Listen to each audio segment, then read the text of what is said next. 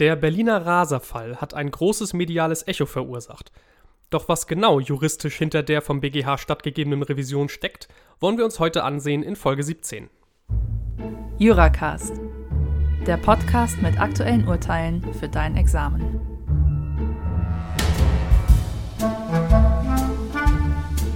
Herzlich willkommen bei Juracast. Mein Name ist Lasse Quark und heute geht es um das BGH-Urteil vom 1.3.2018, Aktenzeichen 4 STR 399 aus 17.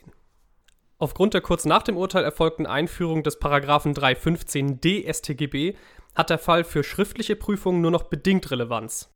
Für mündliche Prüfungen bleibt er meines Erachtens aber nach wie vor spannend, da er grundlegende Kenntnisse und eine gute Argumentation hinsichtlich des Vorliegens des Vorsatzes sowie oberflächliche Kenntnisse der StPO erfordert. Die Fallfrage lautet nämlich, ob die zulässige Revision der beiden Angeklagten begründet ist. Zunächst aber zum Sachverhalt. Eines Nachts befahren der A und der B mit ihren PS-starken Kraftfahrzeugen den Kurfürstendamm in Berlin. Der B hat außerdem noch eine Beifahrerin dabei, K. Als die beiden an einer roten Ampel zum Stehen kommen, verabreden sie durch Betätigen des Gaspedals und Handzeichen ein Rennen auf dem Kudamm.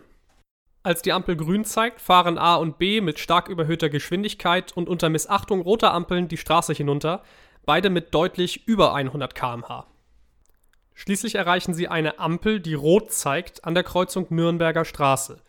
Nichtsdestotrotz fahren beide in den Kreuzungsbereich ein A mit mindestens 160 km/h, B mit mindestens 140 km/h.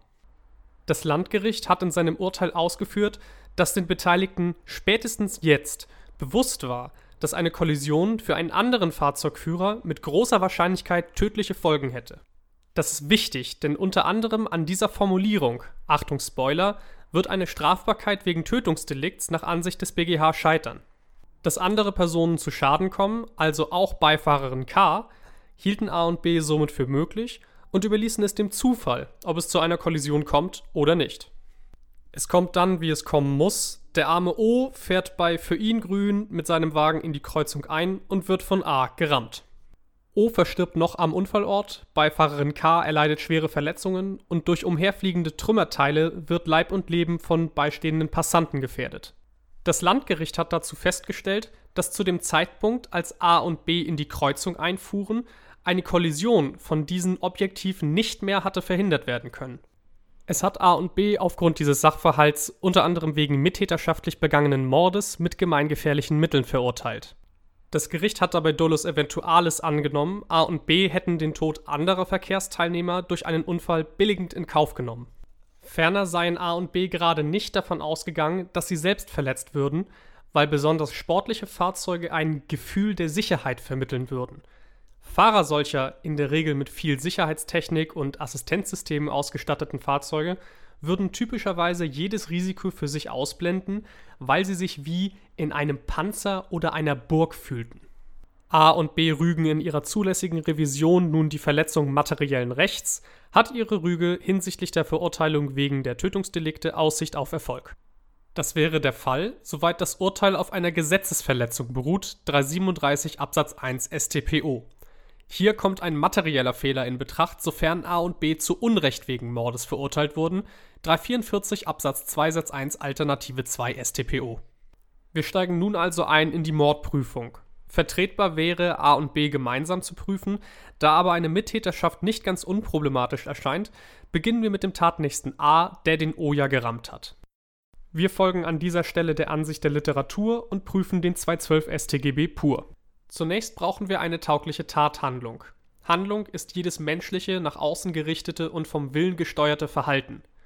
Nach den Feststellungen des Landgerichts kann diese Tathandlung gerade nicht in dem Rammen liegen, da A ja keine Möglichkeit mehr hatte zu reagieren. Es fehlt somit an der Willenssteuerung. Tathandlung ist daher bereits das Einfahren in den Kreuzungsbereich über die rote Ampel mit 160 km/h. Ferner ist der Erfolg eingetreten, O ist tot. Die Handlung des A ist hierfür auch kausal im Sinne der Conditio sine qua non Formel. Außerdem ist ihm der Erfolg objektiv zurechenbar, so dass der objektive Tatbestand erfüllt ist. Gemäß 15 StGB müsste A aber auch Vorsatz gehabt haben. Das Landgericht hat in seinem Urteil Eventualvorsatz angenommen, das ist jedoch fraglich. Der Vorsatz besteht aus einem kognitiven und einem voluntativen Element Wissen und Wollen der Tatbestandsverwirklichung.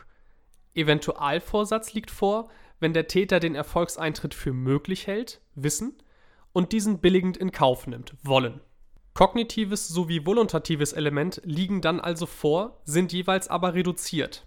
So grenzt man im Übrigen auch Eventualvorsatz zu bewusster Fahrlässigkeit ab. Bei letzterer fehlt nämlich das voluntative Element. Der Täter erkennt dann zwar die Möglichkeit des Erfolgseintritts, vertraut aber ernsthaft und nicht nur vage auf dessen Ausbleiben. Findet sich der Täter hingegen mit dem möglichen Erfolgseintritt ab, um sein erstrebtes Ziel zu erreichen, liegt ein Billigen im Sinne des Dolus Eventualis vor. Für Eventualvorsatz spricht hier, dass A mit über dem Dreifachen der zulässigen Höchstgeschwindigkeit von 50 km/h fuhr und daher eigentlich nicht ernsthaft auf ein Ausbleiben des Erfolges vertrauen konnte. Allerdings, und das ist wichtig, kann nicht generell von einer besonders gefährlichen Handlung auf ein billigendes Inkaufnehmen geschlossen werden. Es bedarf vielmehr immer einer Betrachtung des Einzelfalles. Gegen ein billigendes Inkaufnehmen kann zum Beispiel sprechen, dass der Täter erkannt hat, dass er selbst einer erheblichen Gefahr ausgesetzt ist. Denn mal ganz untechnisch, ein vernünftiger Mensch würde doch ernsthaft darauf vertrauen, dass es schon gut gehen wird, wenn er sich einer gesehenen Gefahr aussetzt. Das Landgericht hat ausgeführt, A habe sich in seinem Sportwagen besonders sicher gefühlt und daher keine Eigengefahr angenommen. Warum das der Fall sein soll, begründet das Gericht hingegen nicht, zumindest nicht für den Einzelfall. Es bleibt die Erklärung schuldig, wieso A im Adrenalinrausch nicht an eine Eigengefahr gedacht haben soll. Ein allgemeiner Erfahrungssatz, dass sich ein bestimmter Typ Autofahrer in einem bestimmten Typ Fahrzeug besonders sicher fühlt, existiert nicht. Vielmehr hätte A ja auch statt mit einem anderen Pkw mit einem Bus oder einem Lkw zusammenstoßen können. Das hätte für ihn deutlich verheerendere Folgen gehabt. Es hätte also einzelfallbezogener Feststellungen durch das Landgericht bedurft, warum er sich in seinem Fahrzeug nun besonders sicher gefühlt hat. Außerdem hat sich das Landgericht ein Eigentor geschossen, indem es ausgeführt hat, dass A auch eine körperliche Schädigung oder den Tod der K, also seiner Beifahrerin, für möglich gehalten hat. Wie kann A für sich selbst jede Gefahr ausschließen, für seine Beifahrerin hingegen nicht? Das ist widersprüchlich.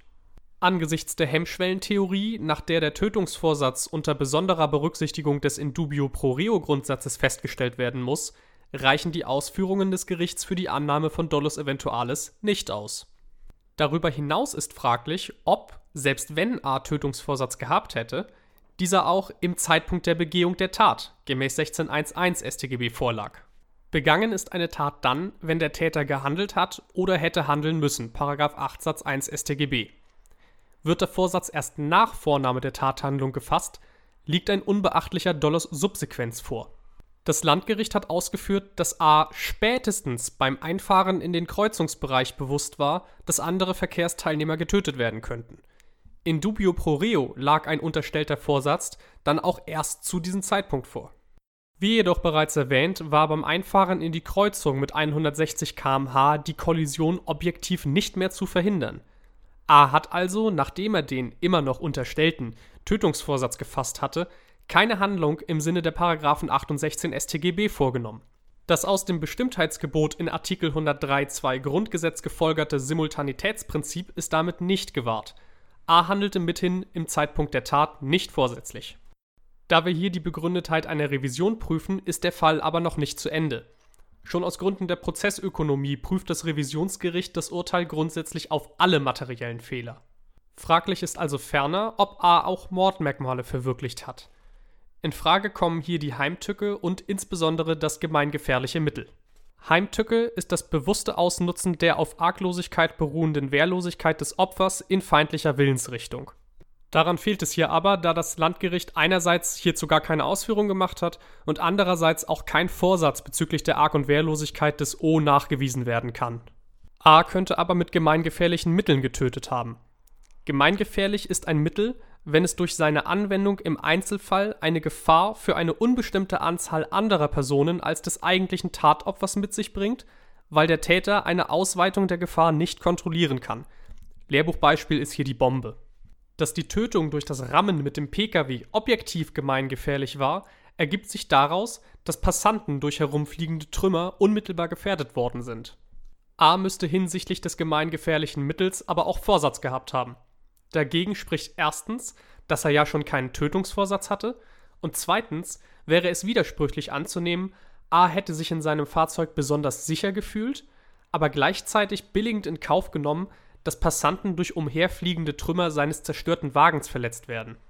Denn wie kann er sich gleichzeitig sicher fühlen und auf der anderen Seite damit rechnen, dass sein Wagen in alle Einzelteile zerlegt wird?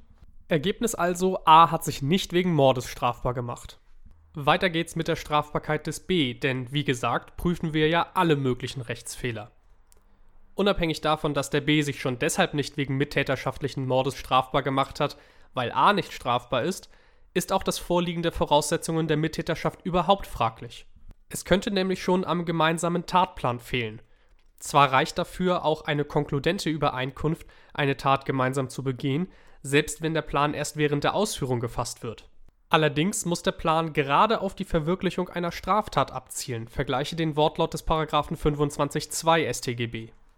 Die durch die Gesten und das Treten des Gaspedals zwischen A und B konkludent getroffene Vereinbarung, ein Autorennen durchzuführen, reicht hierfür gerade nicht.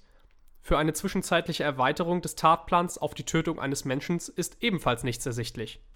Ergebnis also, mangels eines gemeinsamen Tatplanes hat sich auch B nicht wegen 212.1 21125 strafbar gemacht. Damit beruht das Urteil des Landgerichtes auf Rechtsfehlern, sodass die Revision begründet ist. Zwar ist der Fall, wie schon gesagt, meiner Ansicht nach fürs Schriftliche nicht mehr ganz so interessant, er eignet sich aber sehr gut für eine Wiederholung des Vorsatzes und ist auch in einer mündlichen Prüfung sehr gut vorstellbar, da er viele Stellen hat, an denen der Prüfer oder die Prüferin eine Was wäre denn wenn Frage stellen könnte. Ich hoffe, die Folge war für euch hilfreich. Kritik, Fragen und Anmerkungen wie immer gerne in die Kommentare. Ansonsten sage ich danke fürs Zuhören und bis zum nächsten Mal.